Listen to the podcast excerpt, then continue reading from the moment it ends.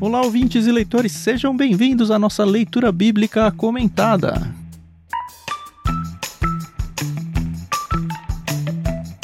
Eu sou o Thiago André Monteiro, arroba vulgutan. Estou aqui com a Carol Simão, com o pastor Edu Oliveira e mais umas pessoas aqui no Discord, mas a gente fala daqui a pouquinho. Que a conversa vai ser, como de sempre, só nós três aqui. O resto tá só aproveitando a paisagem.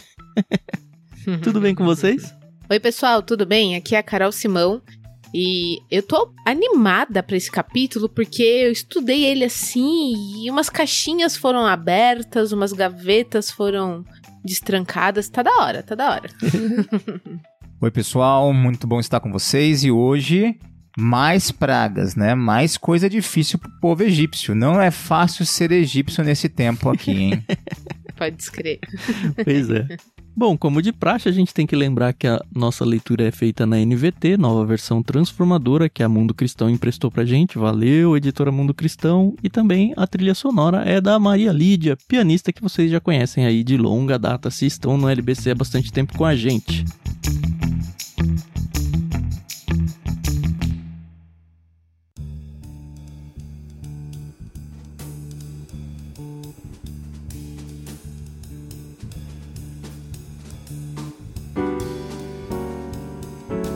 O episódio de hoje, Êxodo capítulo 9, a gente vai seguir a própria sugestão de quebras que a NVT, pelo menos a NVT de estudo, que é onde eu me preparei, fez. São três blocos. O primeiro bloco, a Carol levantou a mão primeiro, então ela vai fazer a leitura até o verso 7.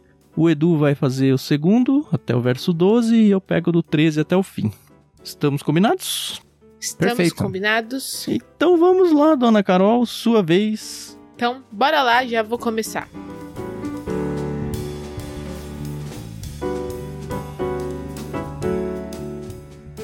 O Senhor ordenou a Moisés: Volte ao Faraó e diga-lhe: Assim diz o Senhor, o Deus dos Hebreus: Deixe meu povo sair para me adorar. Se você continuar a detê-lo e a recusar-se a deixá-lo sair, a mão do Senhor ferirá com uma praga mortal todos os seus animais: cavalos, jumentos, camelos, bois e ovelhas. Mais uma vez, porém, o Senhor fará distinção entre os animais dos israelitas e os dos egípcios. Não morrerá um só animal de Israel. O Senhor já definiu quando a praga começará. Amanhã o Senhor ferirá a terra. O Senhor fez como tinha dito. Na manhã seguinte, todos os animais dos egípcios morreram. Mas os israelitas não perderam um só animal. O Faraó mandou investigar e confirmou que o povo de Israel não havia perdido um só animal. Ainda assim, o coração do Faraó permaneceu endurecido e ele continuou se recusando a deixar o povo sair.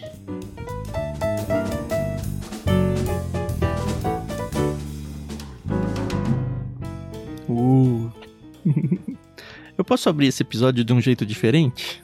Ah, Bora lá. Eu quero ler um provérbio que eu acho que ele vai vai falar bastante sobre esse capítulo, pelo menos vai trazer um princípio importante pro capítulo como um todo.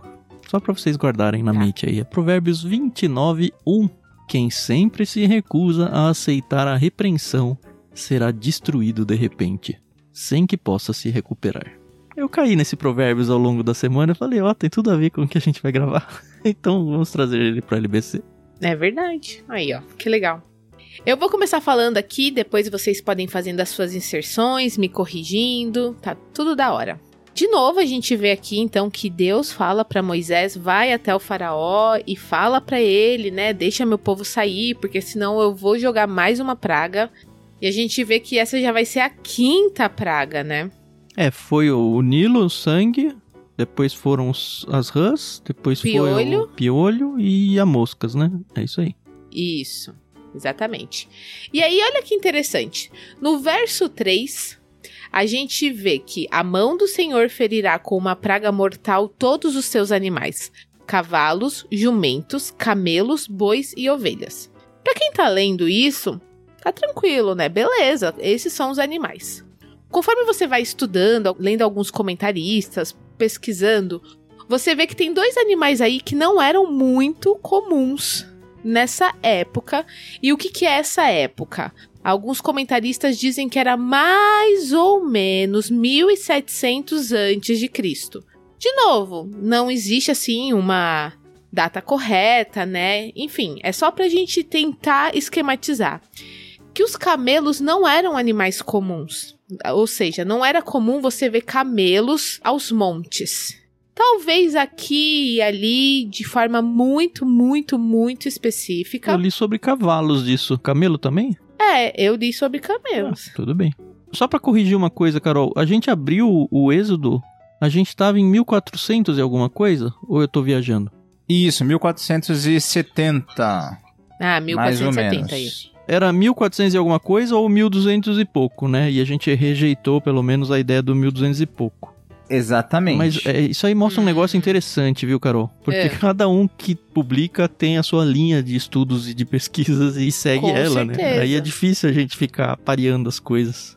Inclusive porque camelos, a gente vai ver no Gênesis, ah, os amalequitas, quando levam José, os seus animais de carga dessas regiões que eles compravam e levavam para o Egito e faziam trocas eram camelos.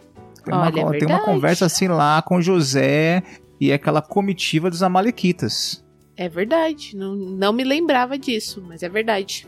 Olha. Não, a gente se lasca muito quando a gente começa a... Enfim. É o que eu tô falando, é o que eu tô dizendo. Você, quando estuda a palavra com uma segunda, terceira camada, muitas coisas elas fazem mais sentido, né, do que outras. Sim. O Tan falou do uso dos camelos, realmente também só foi adotado nessa época mesmo, de 1700 antes de Cristo. Mas o uso dos camelos era bem esporádica no Egito. O pastor Edu acabou de trazer uma informação que a gente já tinha esquecido, que os amalequitas não são egípcios, né? Então, portanto, eles usavam aí e tal, enfim. Mas no Egito não era uma coisa muito comum. Com certeza o, o faraó tinha aí a, a coleção dele e tal, mas ele era faraó, né? Até porque nessa praga em especial eu vejo algo bem interessante. Porque no início, Deus começa mexendo já no rio e Uhum. era fonte da riqueza, da economia do povo. Sim. Depois ele volta a tratar com pessoas, né? Com os animais, doenças físicas. E agora ele volta a mexer na economia. Porque quando você fala de cavalos, jumentos, camelos, bois e ovelhas, você está Uhum. mexendo com a economia local. Então Deus está mexendo com o bolso do Egito. Sem contar a parte de deuses. Porque eles têm os deuses referindo animais e tudo. Isso sem contar com os deuses, exatamente. Então isso é relevante porque ah, o que produzia, olha lá, leite, pele e tudo mais entrou no jogo. Então não é só o cara Sim. que tá doente, agora ele tá doente e tá ficando sem dinheiro. É verdade. E cadê os deuses que proviam isso pra eles? É ou que representavam ou eram responsáveis por aqueles animais e tudo. Exatamente.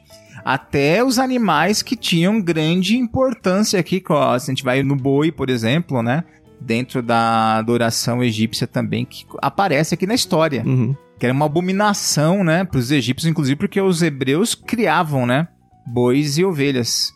E isso era abominável para eles. Ó, eu- só pra colocar um- uma citação aqui sobre esse negócio de cavalos e camelos. Eu tô numa bíblia de estudo aqui, se não me engano, é a Bíblia de Estudo MacArthur. Cavalos e jumentos. Cavalos comuns na época, já ao contrário do que eu falei, que eu também tinha visto em outro lugar que não eram tão comuns, mas enfim, é essa loucura, né? Cavalos comuns na época tinham sido incorporados ao serviço militar pelos Ixos. A gente falou um pouco sobre os Ixos, eu acho que na introdução do livro do Êxodo. Isso, isso. E aí ele segue um pouco mais adiante, ele fala os camelos eram animais domesticados nesse tempo do século XV. Então ele tá colocando aqui século XV, que é 1400 e alguma coisa mesmo, que é o que a gente tá sugerindo. Então Uhum. aparentemente em 1700 e pouco, os camelos ainda não eram muito comuns, mas já pro século XV, que é 1400 e alguma coisa, aparentemente já era. Então tudo vai depender de onde a gente localiza o êxodo, para ver se a gente vai abraçar uma coisa ou outra. Sim. É uma loucura isso. Mas enfim, os animais É todos, que com certeza impacta, como o Edu falou, a economia e tudo, estão sofrendo pra caramba agora. Sim.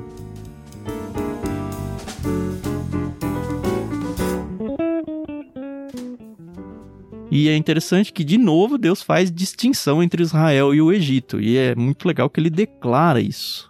no verso 4, né? Mais uma vez, porém, o Senhor fará distinção entre os animais dos israelitas e dos egípcios. Não morrerá um só animal de Israel. E é muito interessante porque dessa vez o faraó vai lá confirmar. Outra vez acho que nem precisou. É. Mas dessa vez ele fala, ah, Uhum. deixa eu ver mesmo. E vai, e confirma. E confirma o óbvio, né? Que todos os animais do povo de Israel tinham sido poupados. Gente, eu nem posso imaginar que tipo de peste seria essa, né? Mas deve ter sido uma coisa bem feia, né? Sim.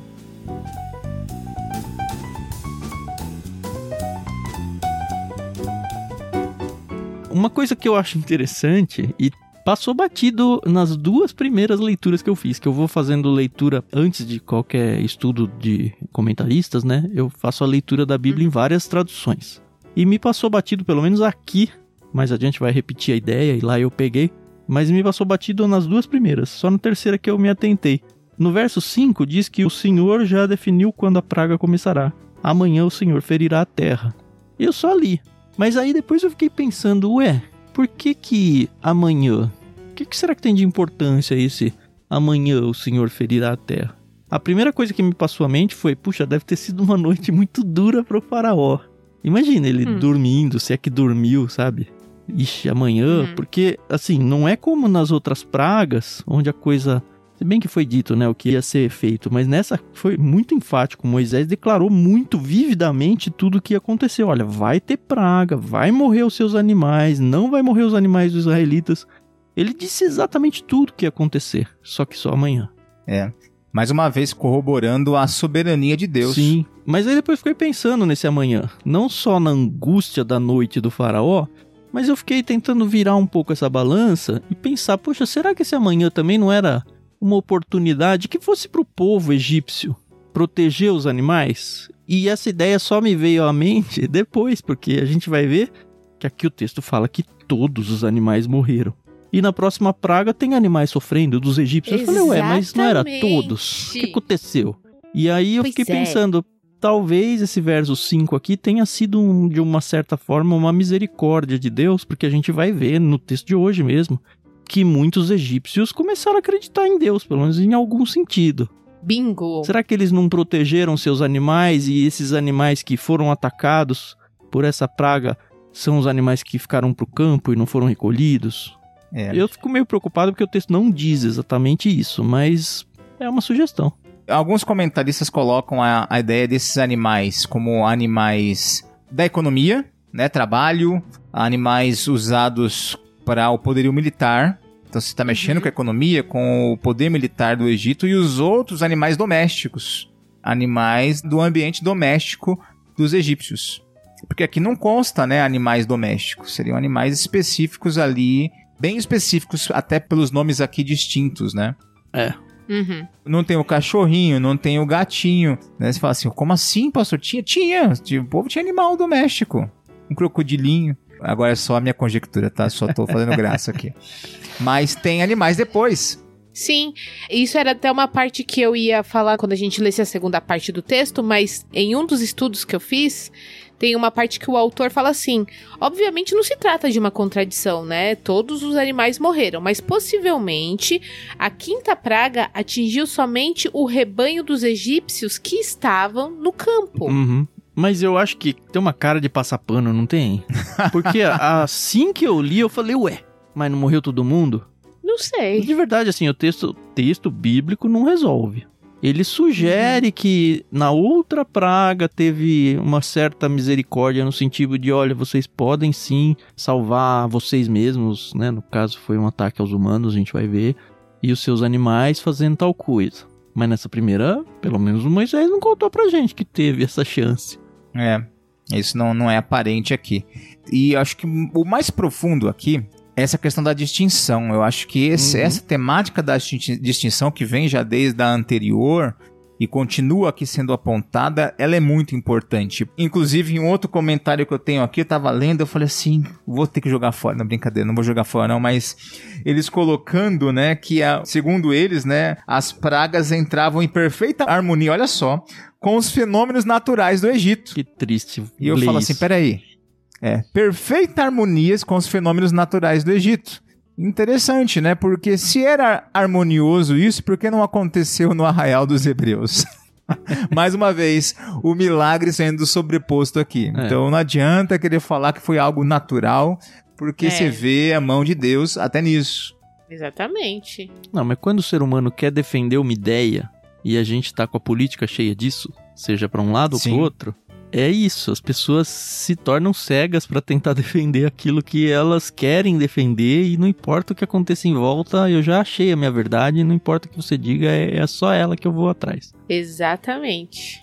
Triste, né? A gente também tá nisso no sentido de que a gente achou a nossa verdade, que são as escrituras. Amém. amém E a gente amém. luta por ela, mesmo em situações que não parece muito óbvio. Mas, enfim, aqui tá muito claro, muito claro nas escrituras que, ó, é Deus que tá fazendo e ele faz sim, pelo menos aqui, acepção de pessoas. E eu vou além. Eu sei que é comum, é do nosso linguajar. Nós não achamos nossa verdade, não. Nós achamos a verdade. A verdade, é isso aí. É, tá, Boa. verdade, com É. certeza. A verdade. Certo. É muito bom, muito bom.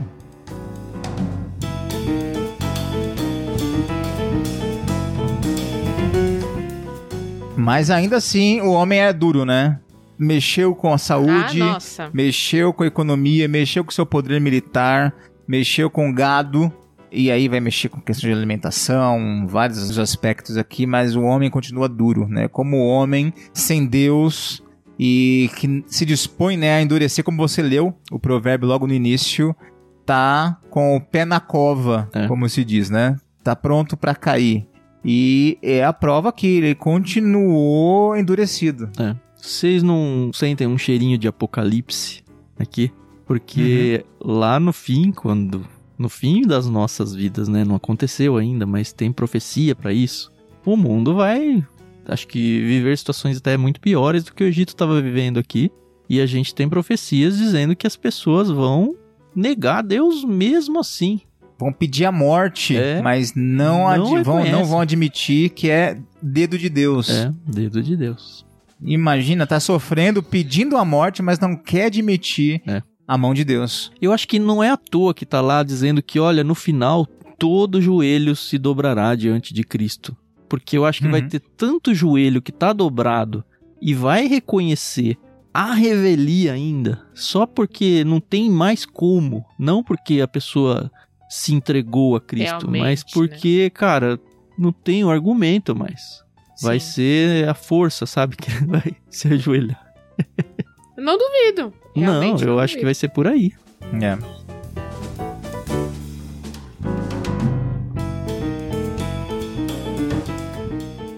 E o finalzinho desse trecho aqui, no verso 7, né, a gente vê que aparentemente o faraó é que endureceu seu coração ainda.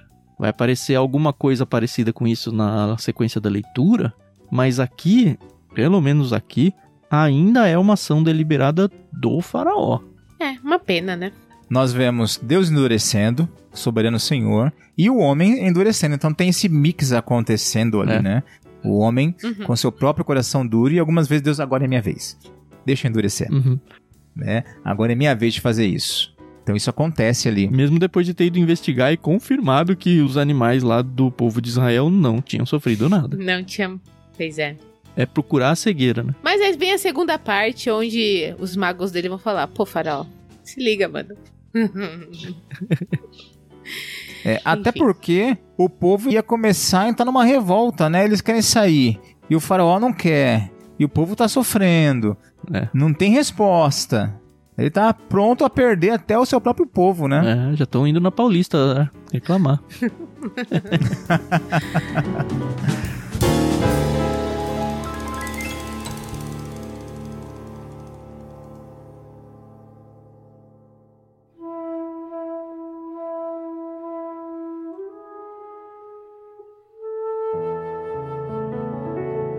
É, eu acho que é a hora, né, Edu? Sua vez, do verso 8 então até o 12. Então, bora lá.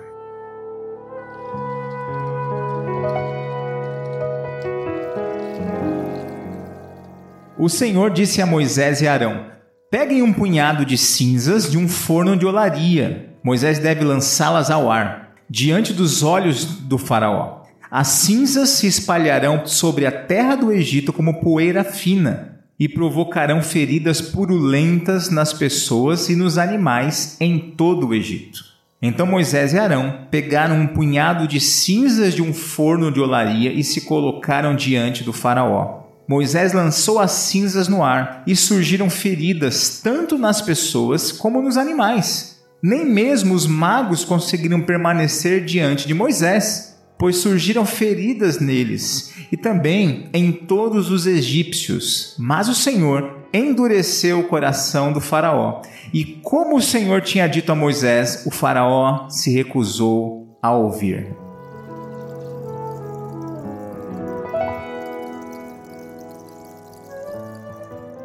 Vocês perceberam que agora é o Moisés que tá sendo o ator principal das pragas. Antes era o Arão, mudou aqui. É. Perdeu a timidez. Perdeu. É. Falou, agora eu vou lá. Agora que tá 3 a 0 Deixa é que eu fácil, né? Pois é. É, né? Depois que o time começa a ganhar, né? Daí até aquele que tá quietinho lá começa. a- É, aí até sobe em cima da bola pra fazer uma gracinha. Até Olha o zagueiro isso. começa a querer fazer graça, começa a querer a brincar, dizendo que o time lá não tem mundial. Opa, desculpa, Tam. Você vai cortar essa parte depois, né? Não, não vou não. Eu, eu sei que eu tenho. Eu conheço a verdade. Olha isso. A história tá aí pra confirmar. Ai, ai, ai. Sabe o que eu fico me perguntando? Antes de entrar no assunto. A gente tem feito várias brincadeiras, assim, marcando muito os episódios em coisas que estão acontecendo na nossa vida pessoal. Às vezes comentando coisas do filho, da esposa e tal. Às vezes comentando. Com o Thiago Moreira a gente fez muito isso. Questões de futebol e tudo. Eu fico me perguntando como vai ser ouvir isso daqui 10, 20 anos. Vai ser muito curioso, né? Porque a realidade Vai. futebolística até das nossas famílias, nossos filhos vão estar adultos e tudo. E a gente fala, olha, vai ser assim um registro de memória interessante, eu acho. Sim, sim. Várias pontas É. da É história. verdade. É verdade. É aquela gravação, igual aquele filme. Vocês assistiram filmes mais antigos com seus filhos? Eu tenho feito muito isso com os meus. Sim, sim. Tem acontecido isso com o meu menor, o Luca agora se interessou por Star Wars. É, o Dani e tá ele nessa fase. senta pra assistir comigo e eu assisti na idade dele, eu comecei a assistir na idade dele. Que legal. Então a gente voltou a assistir alguns a trilogia, a primeira, A né, que na verdade é 4, 5, 6, a clássica. Sim. E pra mim muita coisa faz sentido assistindo o que veio depois, pra ele também, mas algumas coisas não. E ele questiona, daí o meu mais velho também, mas esse não era tal fulano, onde se encaixa isso? E às vezes eu tô lá assistindo e pra mim muita coisa é relevante, faz muito sentido. E pra eles Nenhum. não, Não, tem né? nada Que a coisa ver. louca. É. Eles ficam lá no cri, cri, cri. Onde isso? O que, que tem a ver isso? Eu falei, tem tudo. Não, eu acho legal essa experiência de sentar com filhos pra ver filmes clássicos, porque a gente já conhece muito bem a história, mas vendo com eles é como se a gente estivesse assistindo pela primeira vez de novo, mesmo que através dos olhos deles. E é muito gostoso Sim, essa é experiência. assim. eu recomendo muito pra quem tem filhos de realmente pegar as coisas que você gosta e fazer junto a primeira vez deles. É Exatamente. sensacional. Assim como a leitura é algo fantástico, e vocês estão aqui melhor do que eu pra falar sobre isso, também amo a leitura e ela nos abre, né? A mente é uma boa ferramenta pra entender a cultura, o tempo. E o filme também, né? A, a sétima arte também tem esse papel Uhum. e Muito. nos mostra muito da cultura. E quando você vai pro filme mais antigo, né? Nos remete a isso, né? E Uhum. tem muita teologia na leitura, tem muita teologia, até na leitura secular e no filme secular também tem muita Uhum. teologia, né? Eu faço muito isso, faço muitas pontas com a teologia. Porque, Uhum. como diz R.C. Sproul, né? Somos todos teólogos. né? Sempre vamos teologizar algo. E numa dessas que meu filho tava, meu menor tava assistindo, ele tava assistindo uma das séries agora, que é desenho, e contava a história do Conde Dukan, quando ele vira um Sith, né? Uhum. E ele questionando, assim, aberto, mas pai, por que que ele fez isso? Ele era do bem. E é muito legal isso, esses questionamentos para tentar entender o coração humano Uhum. e em que momento ele pendeu pro mal, porque ele tava questionando também a validade da bondade dos Jedi, né? É Uhum. muito interessante Aham. isso. E é- isso é muito gostoso, né? E isso nos leva também ao relato bíblico, porque o relato bíblico vai nos mostrar, em especial os relatos assim, né, história nesse, nesse ponto aqui, que a gente leva a imaginar o que está acontecendo no coração do faraó. Sim. Como que os egípcios estão processando tudo isso? na vida deles, né? Apareceu um cara que cresceu dentro dos egípcios, num momento para outro ali, talvez no auge da sua vida, da sua carreira, tinha um papel importante na corte, o cara vira casaco e foge, vira perseguido, daqui a pouco ele volta e quer levar o povo com ele, que é produto, como eu digo, de trabalho para os egípcios. Como eles Sim. estavam olhando tudo isso, né? É muito louco. É verdade. É verdade. É muito louco mesmo. Assim, é quase inconcebível, né, pro faraó. Uhum. É como nossos dias, quando nós vemos hoje mundo globalizado, né, que nós vemos acontecer ao vivo e a cores coisas do outro lado do mundo, e nós questionamos às vezes sem entender o que acontece lá mesmo que nós estamos vendo agora, né? Uhum. Não tem o, aquele espaço de tempo, é online. Começou uma guerra do outro lado do mundo, a gente vê o que está acontecendo na hora. É, Uhum. é. E às vezes nós questionamos, mas a validade disso, daquilo. E às vezes, mesmo assim, nós não entendemos o contexto lá, né? Com profundidade. Uhum. E imagine só essa lacuna de tempo. E aí, ó, agora o papel do teólogo, né? Do pastor, daquele que está se aprofundando na palavra em cobrir essa lacuna. né? Nós falamos, por exemplo, agora há pouco a questão do camelo, se era, se não era usado na época, como que era. Então, Uhum. essa situação hoje em dia facilmente derrubaria um governo. É. Fácil, fácil. Em nossos É dias, né? E naquele, como que era? Era diferente, né? Não era república, era um, um governo feudal, né? Tinha um rei, tinha um governador. É muito, muito interessante. Não, mas tudo que tá acontecendo, porque você falou aí, não é só derrubar um governo, é destruir um império aí, destruir tudo. Isso. Igual foi o Império Exato. Romano e não tem mais, ou os persas e não tem mais. É, o Egito acho que tinha um tamanho desses. E ele Sim. tá sendo humilhado de uma forma assim absurda por Deus. Inacreditável. É, inacreditável Exatamente. mesmo.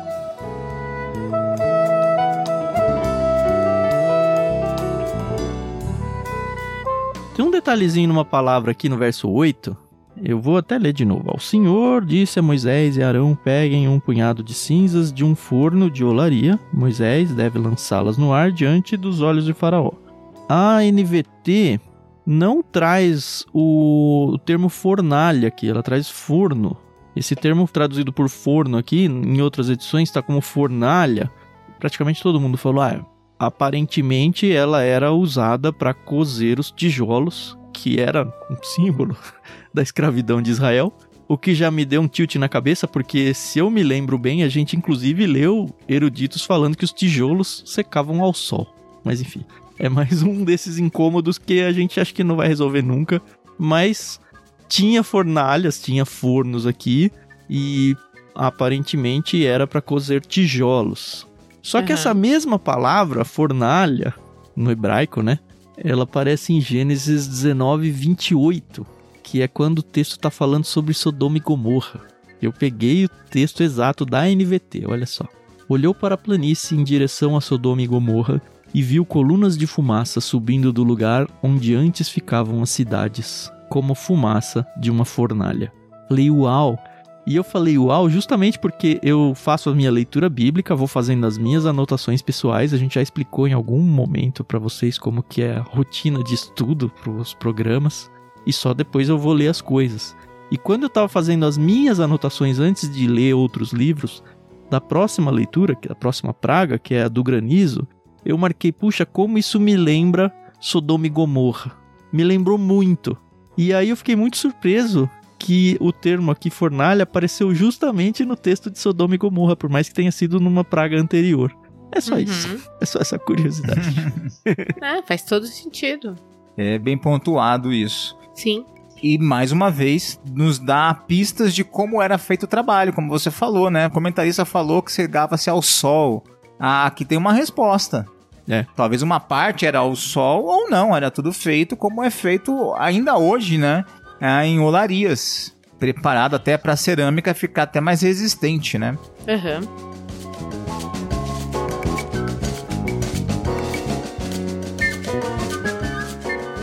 Mas o desconforto maior desse trecho foi o verso 9, a hora que ele falou: ó, as cinzas vão se espalhar sobre a terra do Egito como uma poeira fina e provocarão feridas purulentas nas pessoas. Até aí, ok? E nos animais em todo o Egito? Eu falei, mas não tem mais animal no Egito, acabou de destruir todos, né? Foi o que a gente falou ali. E gerou muito, Uhum. assim, muito um desconforto. E eu- até entendo, talvez tenha sido isso mesmo, das pessoas terem de alguma forma preservado alguns animais. Ou ser Uhum. outros animais que não aqueles declarados ali. Mas de verdade eu não ganhei paz com isso ainda não. Mas o fato é que de alguma forma tinha animais, não tem como negar. É o texto Exato. bíblico falando que atacou animais. E talvez Uhum. onde a gente deva se apegar mais é que é a primeira praga que ataca a saúde diretamente humana. A gente já Isso. teve piolhos, enfim, que causam um certo desconforto, moscas e tal, mas não doenças. Essa é a primeira doença que atinge o ser humano. É uma progressão. É uma Exato. progressão de males. Você começa a ter problema social. Ah, o piolho. Piolho é um problema social. Sim, Não é uma doença especificamente, é uma doença social. A questão da água, problema social. Né? Uhum. Imagina o saneamento básico nossos dias, né? Muito louco. Você imagina um dia sem água em São Paulo? O Nossa. caos que é. Nós já experimentamos isso quando tava abaixo, né? Aqui a Cantareira. sim. Eu não sei como que Uhum. foi na Zona Sul, né? Se teve que A cidade puxar toda. aqui. São Paulo passou por um momento terrível, né? Você tinha que encher a, a água, você segurava lá, era tudo muito, com muito cuidado, porque você sabia que ia demorar pra voltar. É. Então, nós entendemos isso no mundo com saneamento básico. Imagina nesse período que tudo se dependia do Nilo. Então Uhum. você vê uma É. sequência de problemas sociais, acompanhando, né? É bem lógico, né? Acompanhando agora problemas econômicos e Uhum. culminando agora com saúde. Agora no- na pele mesmo, como Uhum. o Tan falou, saúde mesmo. E agora? E não era uma coisinha simples. Um dos textos que eu pesquisei, esse aqui foi na Bíblia de Estudo Arqueológico. Eu comecei a anotar as coisas de onde eu tô pegando pra ajudar vocês. Depois de três anos. é, mas ainda, ó, se eu fizer errado nos três primeiros e certo no resto, a maioria vai, vai ter Tá valido certo. a pena. E outra coisa, né, nesse texto que eu vou ler pra vocês, você percebe que é tudo especulação, é tudo um talvez seja isso, talvez seja aquilo. Ainda assim é algo Uhum. que faz a gente pensar, puxa, deve ter sido muito duro mesmo. Olha só o que ele menciona sobre essa praga. A natureza precisa das feridas purulentas tem provocado muita especulação e duas explicações alternativas. 1. Um, as pessoas e o gado foram infectados praticamente com a mesma doença, chamada nos humanos varíola e no gado varíola bovina, sendo o germe da varíola bovina utilizado para a fabricação da vacina contra a varíola humana. Obviamente é a gente tentando explicar com a medicina de hoje. Não tem nada disso no Uhum. texto bíblico. A segunda alternativa, que para mim foi muito mais chocante, a praga terrível do verso 3 era o antraz, que atingiu os animais e depois foi transmitido para as pessoas na forma de pústula maligna carbúnculo. Se não for tratado, o carbúnculo ou antraz é uma doença infecciosa fatal, principalmente para o gado e para as ovelhas. Caracteriza-se pela formação de inchaço e úlceras rígidas e causa desmaios. Nos humanos, se não forem aplicados os modernos tratamentos, essa doença também costuma ser letal. A gente leu há- faz um tempo já no Ictus aquele livro A Peste, do Albert Camus, Aham. que a gente ainda leu na pandemia, né? No início da pandemia, pra ajudar, lembra, né, Carol? É, Mas assim, bem saudável. é angustiante de ver aquilo. E aqui a gente corre o risco, principalmente porque são 10 pragas e a gente conta rápido, de passar pelo texto e a gente falar, ah, é mais uma praga. Cara, não! A gente vê aqui que os magos, eles não conseguem nem se apresentar mais diante do faraó. Exatamente. Eu vi um texto falando que provavelmente essas feridas, e aí ele até sugere um outro texto bíblico, esse eu não, não acabei anotando, mas ele me leva a um outro texto bíblico que também fala de feridas que fere os joelhos e as pernas de um nível que a pessoa não consegue ficar em pé, de tão machucado que ela Nossa. fica por causa dessas feridas.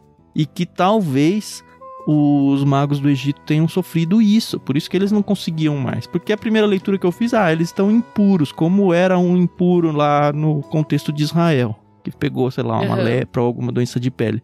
Mas aparentemente aqui é muito mais séria a situação. É.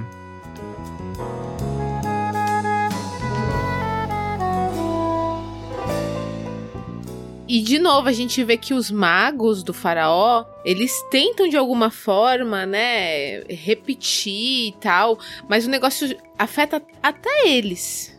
E isso que é, é incrível, né? E se eu, eu fico pensando, né, no e se? Se eles tivessem visto a conversa de Deus com Moisés lá na sarça, quando Moisés colocou a mão dentro da túnica e voltou cheio de lepra, eles podiam falar, ah, mas aconteceu uma coisa parecida aí com Moisés. Só que aí Moisés colocou lá de novo e, e voltou são, né? Não tem como explicar. E incrível, pela segunda vez, eles falam pro faraó, ó, isso aqui não, não é normal, não, tá? Isso aqui realmente aí tem uma coisa diferente com uhum. esse povo. Mas o faraó, né? Desculpa a expressão, meu bocó.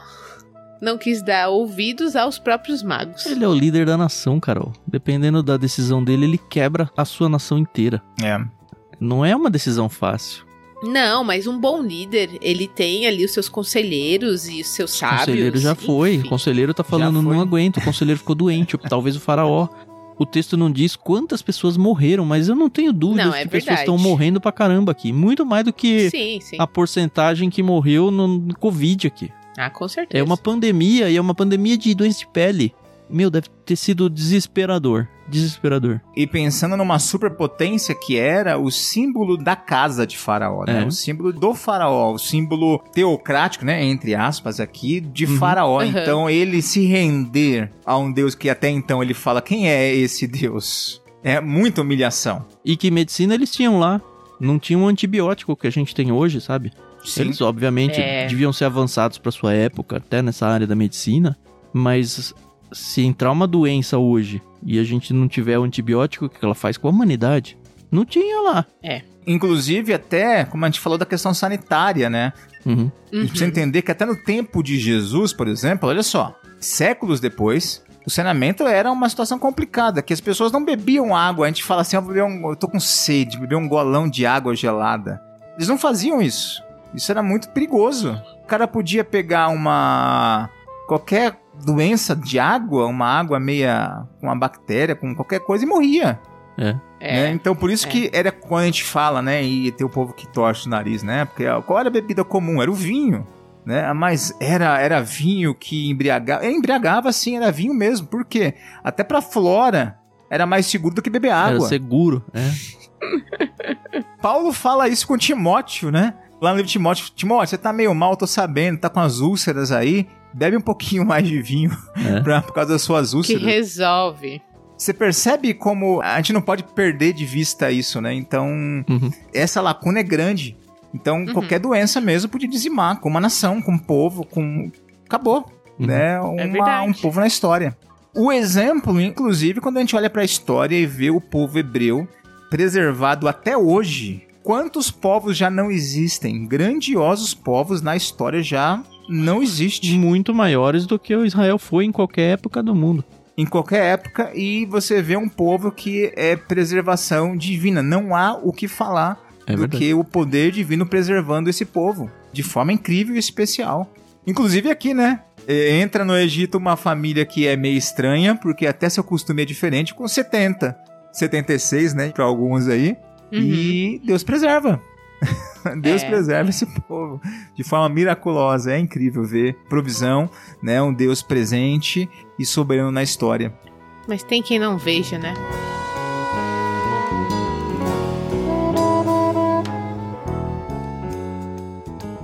E aqui a gente vê no finzinho do trecho o Senhor endurecendo o coração do faraó. Já muda um Exatamente. pouco a figura. Exatamente. E eu não sei se muda, porque o texto ele fica trocando tanto, você mencionou isso agora há pouco, ele fica trocando tanto isso que eu acho que talvez seja até um, um, estilo literário de falar, olha, as duas coisas aconteciam juntas. Ao mesmo tempo que o faraó não queria, Deus não queria que ele se arrependesse também e casou. É. Então é Deus endurecendo um coração que quer estar endurecido e vai seguindo. E aparentemente a nota da Bíblia de Estudo da NVT traz um fato curioso que também passou batido para mim, né? A quinta e a sexta praga, que são essa e a anterior que a gente já leu, elas aparentemente se dissiparam sozinhas. Sim. Porque não teve, pelo menos descrito aqui pelo Moisés, um clamor do faraó para encerrar, como aconteceu com outras pragas. O que me fez pensar quanto tempo será que durou esse negócio aqui? Não foi dois, três dias. Eu acho que foi Não. uns mesezinhos aí. É, o negócio foi pegando ali e mexendo com o coração deles e baixando a, a imunidade deles ali. E como você mesmo falou, Tan, essa questão do controle de Deus, a sua soberania. E eu entendo como nós, seres humanos, acho que a Carol estava até aqui num domingo desse que eu estava pregando, eu comentei sobre isso, né? Como nós clamamos, como o ser humano tem essa luta do seu coração, do seu eu, pela questão da liberdade, né? Que parece que isso é um absurdo falar de um Deus soberano da história, soberano sobre tudo e todos, porque parece que fere nossa liberdade. E de fato nós somos escravos de nosso coração, de nossos intentos. Até entendemos que real liberdade é estar diante de Deus, né? Uhum. E essa questão de Deus endurecer me volta lá atrás na história da arca. Porque imagina só, não chovia sobre a terra, vocês já trataram sobre isso aí com o Tiago, né? Uhum. E por 130 anos, tô- é 120, 130, agora, agora me peguei aqui. Então depois aí corrijam aí, por favor, se foi 120, 130. Por cento e alguma coisa, né? Por mais de 100 anos. É, ele está construindo ali a arca. Ele não faz sozinho, né? A gente tem essa ideia de pensar que ele construiu ele e os filhos. Vamos trabalhar. Não, ele empregou gente para trabalhar. Não chovia sobre a terra, ele construindo e estava testemunhando que algo aconteceria. Uhum. Foram mais de 100 anos testemunhando. Gente, vai acontecer algo. E para seus parentes, para sua família, né? Porque entra ele e os filhos. E olha só, já parou a pensar? Pai, mãe, tios, tias. Tá tudo ali no bolo da história. É. E não é, não é que fecha a porta. Foi Deus que fechou a porta. É soberania de Deus de novo. Tá lá respondendo: olha, vai acontecer, não é brincadeira. E no momento certo, Deus fecha a porta Uhum. eu entendo como providencial. Você acha que Noé, humanamente falando, ouvindo a gritaria. Ah, imagine, não ia imagine aguentar. só a gritaria, o povo batendo na porta, deixa eu entrar, Noé. Sou seu tio, eu te vi crescer, eu te vi nascer. Abre Peguei pra você mim, no colo. peguei você no colo, Noé. E é importante observar isso, né? Um Deus soberano sobre a história e Uhum. como ele nos dá oportunidade. Ele deu oportunidade pra. Por mais que ele ia fazer isso. Parece dar opção, mas ele tá com um plano formado, né? Ele não ia deixar isso assim. Porque Deus tá trazendo juízo sobre o Egito. Uhum. Porque ele fala lá pra Moisés já que ele não ia deixar. É. Que ele ia endurecer Faraó, né? Sim, sim. mostra mais uma vez o Deus soberano na história. Que destrona reis. né? Acho que a oração de Maria é linda, né? Quando ela fala, né? Que o Senhor se atentou a uma serva e ele começa a lançar lá aquele que destrona reis. E de forma tão incrível, né? É lindo aquela oração. É, ele é o senhor da história. É o Senhor da história.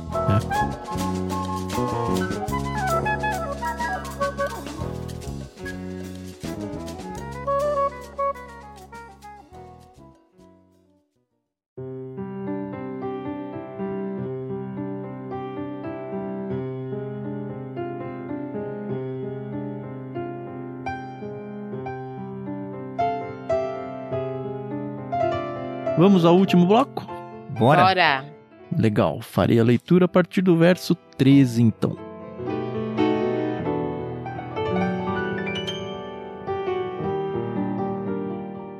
O Senhor disse a Moisés: Amanhã levante-se cedo, vá até o Faraó e diga-lhe: Assim diz o Senhor, o Deus dos Hebreus: Deixe meu povo sair para me adorar. Do contrário, enviarei mais pragas sobre você, sobre seus oficiais e sobre seu povo. Então você saberá que não há ninguém como eu em toda a terra. A essa altura, eu poderia ter estendido minha mão e ferido você e seu povo com uma praga que os apagaria da face da terra. Mas eu o poupei a fim de lhe mostrar meu poder e propagar meu nome por toda a terra. Ainda assim você se exalta sobre meu povo, recusando-se a deixá-lo sair. Por isso, amanhã, a esta hora, enviarei a tempestade de granizo mais devastadora de toda a história do Egito. Rápido! Mandem seus animais e servos deixarem os campos e procurarem abrigo. Quando o granizo cair, todas as pessoas e animais que estiverem ao ar livre morrerão. Alguns dos oficiais do Faraó se atemorizaram com o que o Senhor tinha dito. Sem demora recolheram seus servos e animais dos campos, mas aqueles que não deram atenção à palavra do Senhor deixaram seus rebanhos e servos no campo. Então o Senhor disse a Moisés: Estenda a mão em direção ao céu para que caia granizo sobre toda a terra do Egito, sobre as pessoas, sobre os animais e sobre todas as plantas em toda a terra do Egito. Moisés estendeu a vara em direção ao céu, e o Senhor mandou trovões e granizo, além de raios que caíam sobre a terra. O Senhor enviou uma terrível tempestade de granizo sobre todo o Egito. Nunca em toda a história do Egito houve uma tempestade como aquela, com granizo tão devastador e raios tão constantes. A chuva de granizo deixou toda a terra do Egito em ruínas. Destruiu tudo que estava no campo. Tanto pessoas como animais e plantas, e até mesmo as árvores foram despedaçadas.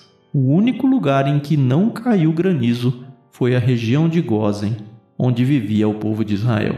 Então o Faraó mandou chamar Moisés e Arão. Desta vez eu pequei, disse ele.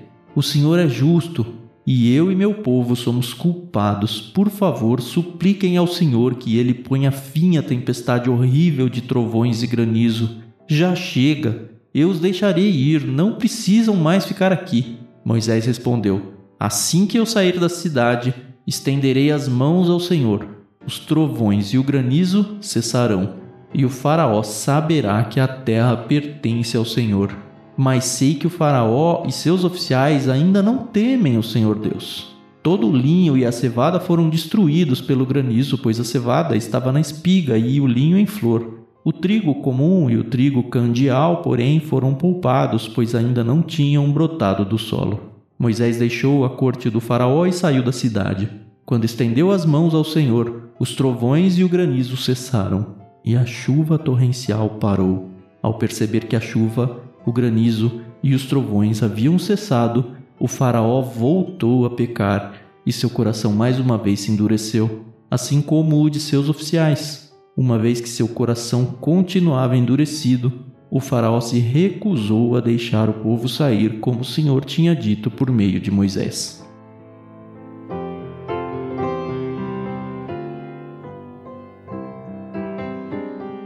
Ó, sabe, Faraó? Sabe? para um líder, você é, é muito volúvel. coitado. ah, coitado, coitado. Ai, Carol, não é fácil. Não. não é fácil, eu sei, eu sei. É que a gente olhando aqui, né, tantos anos depois, né? a gente conhece caramba. todo, a gente não tá vivendo o dia a dia dele ali. Eu sei, eu sei, eu sei. Mas eu não posso ter dó dele, né? Ah, não, não dá. Um comentarista que fala que isso era muito incomum, né? Os egípcios não conheciam o granizo, né? Não era comum esse tipo de chuva ali. E eu fico imaginando. Eu morei numa por alguns anos em Indaiatuba, né, uma cidade no interior de São Paulo. E uhum. ali é bem, um pouco mais quente aqui, ou bem mais quente aqui na capital. E nós experimentamos uma, uma tarde de granizo que amassou Nossa. Carro até dizer chega. Eu sei que tinha, nosso carro ficou cheio de marcas, cheio de amassados na lataria depois daquela chuva não, aqui derrubou árvores, né? Destroçou árvores. É, quebrou para-brisa, furou para-brisa, foi um negócio muito louco. E imagine só naquela situação ali.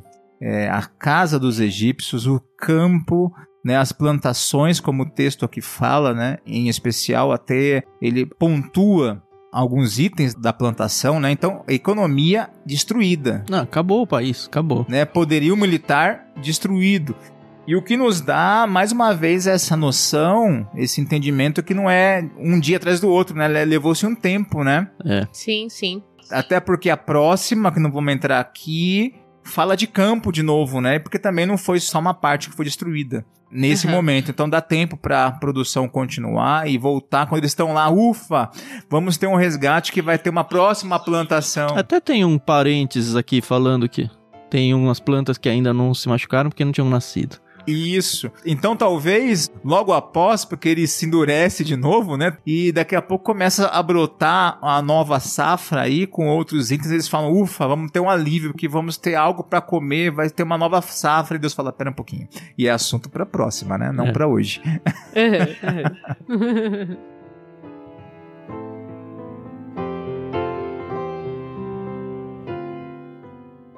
Agora, Deus se apresentando para o faraó Eu vou ler na revista atualizada, reler, né, o verso 14. Porque parece mais pomposo. A tradução aqui na NVT tá boa, mas é que como ela prima pela fluência, aqui eu preciso de um. Certo.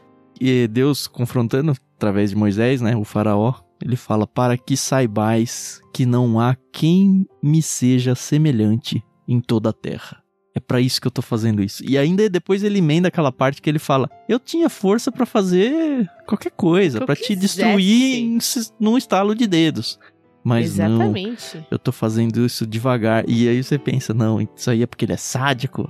Não, é porque ele tem algumas missões a serem cumpridas aqui, pelo menos duas, né? Revelar o seu poder pro faraó, isso fica muito claro. E o que eu acho Uhum. que é talvez mais importante, até principalmente pelo que viria do povo após Êxodo, é que Deus tem o seu nome anunciado em toda a terra. Não só anunciado, mas temido em toda a terra. Na NVI, ele fala mais: Eu bem sei que tu e teus conselheiros ainda não sabem o que é tremer diante do Senhor, né? Tem a mesma, Uhum. essa mesma conotação. E é importante pensar nisso. Às vezes nós, eu sei, vamos trazer para o nosso tempo, mas nós temos aquela ideia ou talvez nosso sentimento de relação com Deus. Eu já falei um pouquinho sobre isso, talvez em uma ou outra das nossas conversas, que tem um outro lado da história, né? Mas às vezes nós tratamos a nossa relação com Deus com certa displicência, como se Deus fosse nosso amigo do lado aqui. Esse às vezes eu acho que é a maioria, hein? É, quase padrão, né? De não olhar e falar assim: peraí, É eu Deus. estou diante de Deus. É Isaías, né? Lembra Isaías? Ele se vê na presença de Deus, ele vê que tem os querubins e eles escondem parte do seu corpo em, em honra e eles clamam santo, santo, santo. Não é apelo à trindade, tá? Esse santo, santo, santo, né? É um hebraísmo, né? É o nosso santíssimo, né? É Uhum. tremendamente santo ali. E quando ele vê aquela cena, ele fica chocado. Ele fala, ai de mim, eu vou morrer. Onde que eu tô? Sou pecador de lábios impuros. Né? Exato, então isso mexe muito com ele, né? Uhum. E isso não acontece conosco mais. É. Esse é o não problema, acontece. Por mais que eu entendo que a nossa relação com Deus não precisa ser assim, desse medo, como até acontecia muito com as outras religiões, com os outros grupos religiosos, aquele temor dos deuses, né, que eles vão afligir. Não é isso que Deus quer com a gente. Ele quer um relacionamento vivo, inclusive a qual ele nos chama a chamá-la de pai. Mas eu acho que o temor difere do medo aí. Porque É. o temor a gente ainda deve.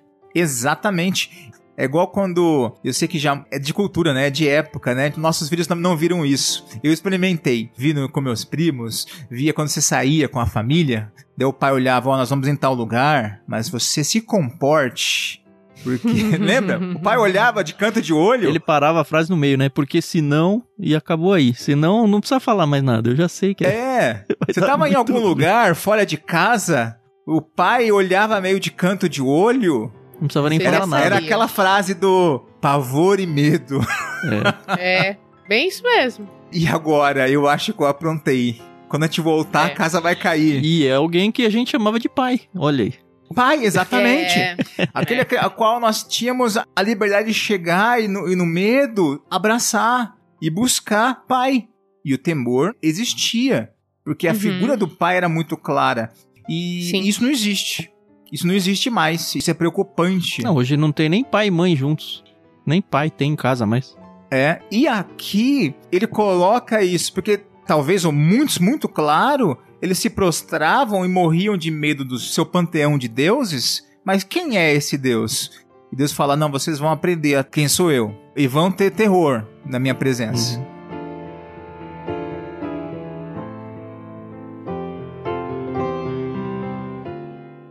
Vocês estão ligados que Paulo menciona exatamente esse texto lá em Romanos? 9,17. Pois as Sim. escrituras afirmam que Deus disse a Faraó: Eu o coloquei em posição de autoridade. Ó, Deus colocou ele em posição de autoridade com o propósito de mostrar em você o meu poder e propagar o meu nome por toda a terra. Tinha que ser ali, tinha que ser a principal nação do mundo, porque era onde o mundo estava com os olhos. Exatamente. É Abacuque também. quando ele questiona Deus, Deus, esse povo aqui tá de qualquer jeito, esse povo vive de qualquer jeito, você não vai fazer nada não, Deus?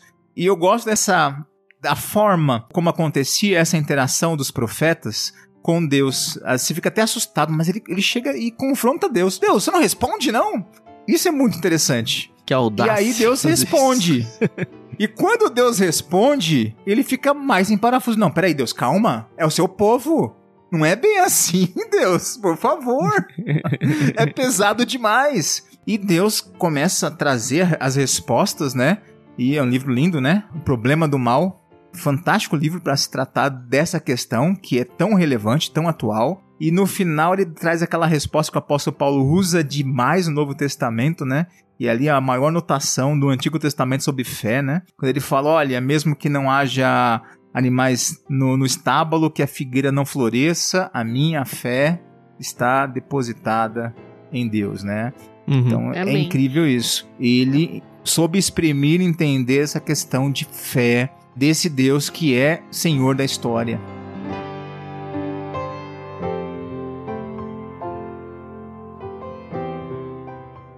E apesar de toda essa imponência divina, é muito bonito até de ver no verso 19 essa janela de oportunidade. É uma janela curta que tem que ser de decisão rápida, o texto diz, mas Sim. é uma oportunidade de livramento. É um Exatamente. teste de fé dos egípcios. E alguns aproveitaram, né? Exato. E aqui, diferente das outras duas pragas que a gente não consegue afirmar se realmente eles guardaram os animais, se algum animal foi poupado ali pelo homem, né, por ter acreditado, enfim. Aqui Deus fala amanhã. Mais uma vez, da hora e data. Isso. Que aí deu tempo de muitos tomarem as devidas providências, né? Uhum.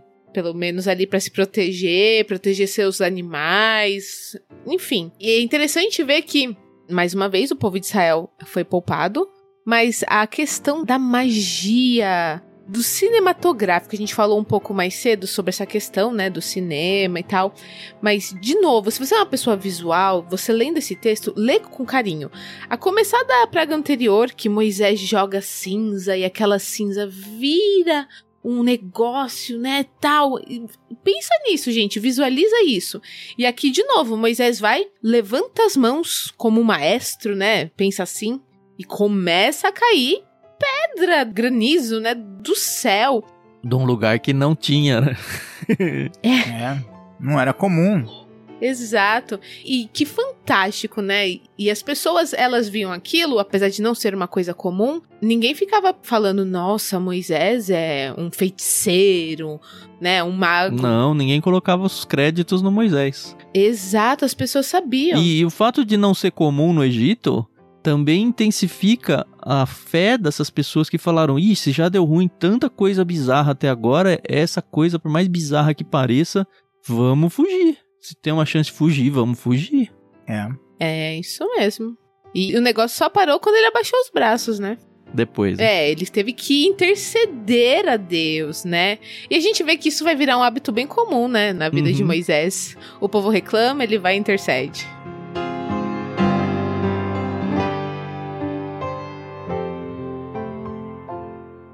Vocês deram risada quando o farol falou: Dessa vez eu pequei. Eu, eu, eu, ri alto, tá? Falei, ah, meu Deus. Dessa vez, né? Até então não. Até então é. não. E é muito legal porque a gente percebe o quanto que o Moisés, ele tem a sensibilidade dada por Deus de perceber que é um caô do faraó.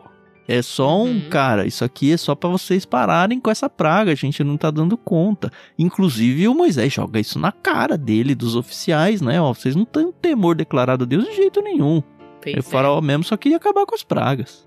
Exatamente. E economicamente falando, de novo, a gente viu o Nilo, a gente viu os animais. Agora chegou a parte das plantações, né? Então, se você é um país agrícola, e o Brasil, por exemplo, é um país agrícola, uhum. e se chove demais, é ruim. Se chove de menos, é ruim. Se tem qualquer alteração climática, isso danifica, né? E prejudica toda uma, uma sociedade. Então, imagina como que os, uhum. os egípcios não estavam, né? É, e não prejudica pontualmente Ah, é? Ele prejudica por um tempão, assim. Você perde uma safra só no que vem, sabe? Uhum.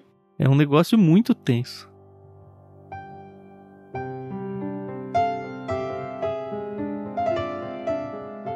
Você falou de cinematográfico, Carol? Hum. De novo, a Bíblia não diz, mas a gente conjectura. Tava chovendo pra caramba.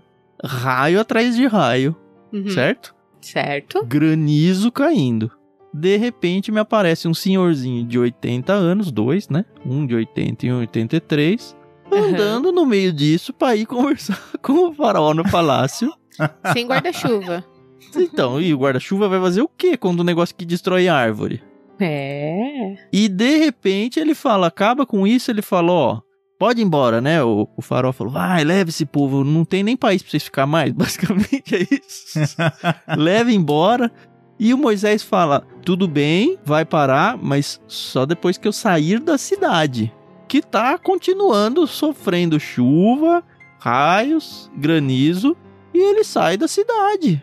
E eu fiquei pensando, aí a conjectura. Será que foi aquele negócio tipo um buraco no céu que foi acompanhando a caminhada dos dois pra não cair nada na cabeça? Provavelmente, sabe? Alguma coisa muito perto disso pra eles andarem tanto pra entrada quanto pra saída do palácio em segurança. O que também é um grande testemunho, porque a gente já vê que esses granizos não caem lá na terra onde os israelitas estão. Mais uma vez, Deus faz acepção. E, Uhum. enfim, de alguma forma ele entrou e saiu ali no meio dessa bagunça climática e não sofreu. É Como verdade. será? Como será? Não sei. Eu já vi algo parecido, mas eu acho que não dessa forma. Mas eu creio que foi um negócio muito assim, muito louco. Eu morei em Curitiba, né, na adolescência. Meu pai estudava no seminário ali em Pinhais. E uma vez indo pra igreja de bicicleta, usava-se muito bicicleta na época. Aliás, lá, né, usava-se muito bicicleta. E ali a gente fala que São Paulo tem as quatro estações. É quem não conhece Curitiba, né? Lá é muito mais evidenciado do que aqui isso. É mesmo? Então você sai de blusa de manhã, tira no meio do dia, à tarde chove e depois volta a ficar quente. É muito louco isso lá. E foi muito legal porque tava no sol de bicicleta e você via a linha da chuva. A gente tava seco, Ah. andando no tempo sol e a gente viu lá em cima da avenida a Que linha. legal. E a gente entrou na chuva. Muito incrível. Nunca mais vi Nossa, isso, mas isso era muito lindo. A gente É, entrou eu na chuva. experimento isso viajando de carro, quando começa a chover e para, de repente tá. E aí de repente, zera. Vai embora. Tem nenhum degradê, zera. Verdade. Muito louco. A estrada tá seca até. É.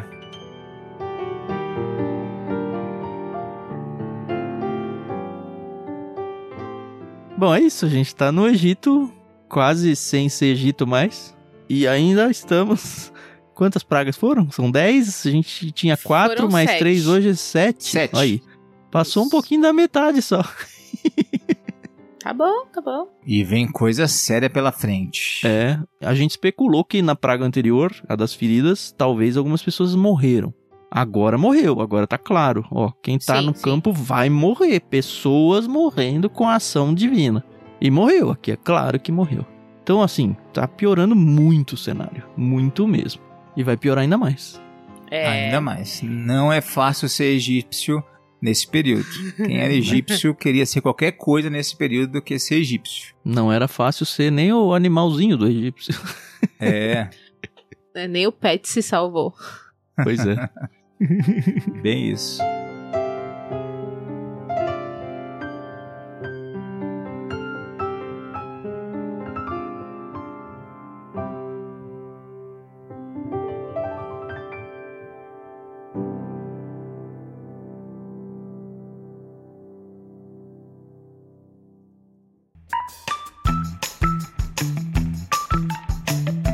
Fechamos, né?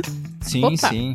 Então, beleza. Semana que vem a gente volta. Muito obrigado. Hoje teve um pouquinho mais de gente no Discord passeando por aqui. Terminaram com a gente aqui só as duas Amandas, mas algumas Uhum. outras pessoas entraram saindo. Se você não sabe o que eu tô falando, sei lá, porque você tá num episódio de Êxodo 9 sem ter ouvido antes, mas enfim, vai aqui, né? A gente tem uma comunidade de leituras coletivas e é onde a gente faz a transmissão dos nossos podcasts também no Discord. É um espaço gratuito para você fazer parte e compartilhar sua vida, compartilhar suas leituras, conversar com a gente. A gente sempre incentiva para que as pessoas estejam com a gente por ali também. Se você quiser fazer parte, é só acessar bit.ly barra leitura coletiva. Tem tudo aí na descrição do episódio. Considere ser um apoiador nosso, nós precisamos, falamos sempre sobre isso. Também tem na descrição aí o nosso esquema de financiamento coletivo no Catarse, nossa chave Pix, se você quiser fazer alguma doação avulsa. E você, no mínimo, nos deve as orações dessa semana até ouvir o próximo episódio, tá bom? Não se esqueçam de orar por cada um de nós, pelo projeto como um todo, porque enquanto o Deus poderoso que pode mover o Egito do lugar estiver do nosso lado, não vai ter ninguém para nos derrubar. Amém. Amém. Amém. Beleza, então eu me despeço e até semana que vem. Tchau, tchau. Isso aí, pessoal. Muito obrigada, paciência pela audiência de vocês. É muito gostoso estar aqui esse tempo investindo aí no estudo da palavra de Deus, que é o livro mais importante das nossas vidas.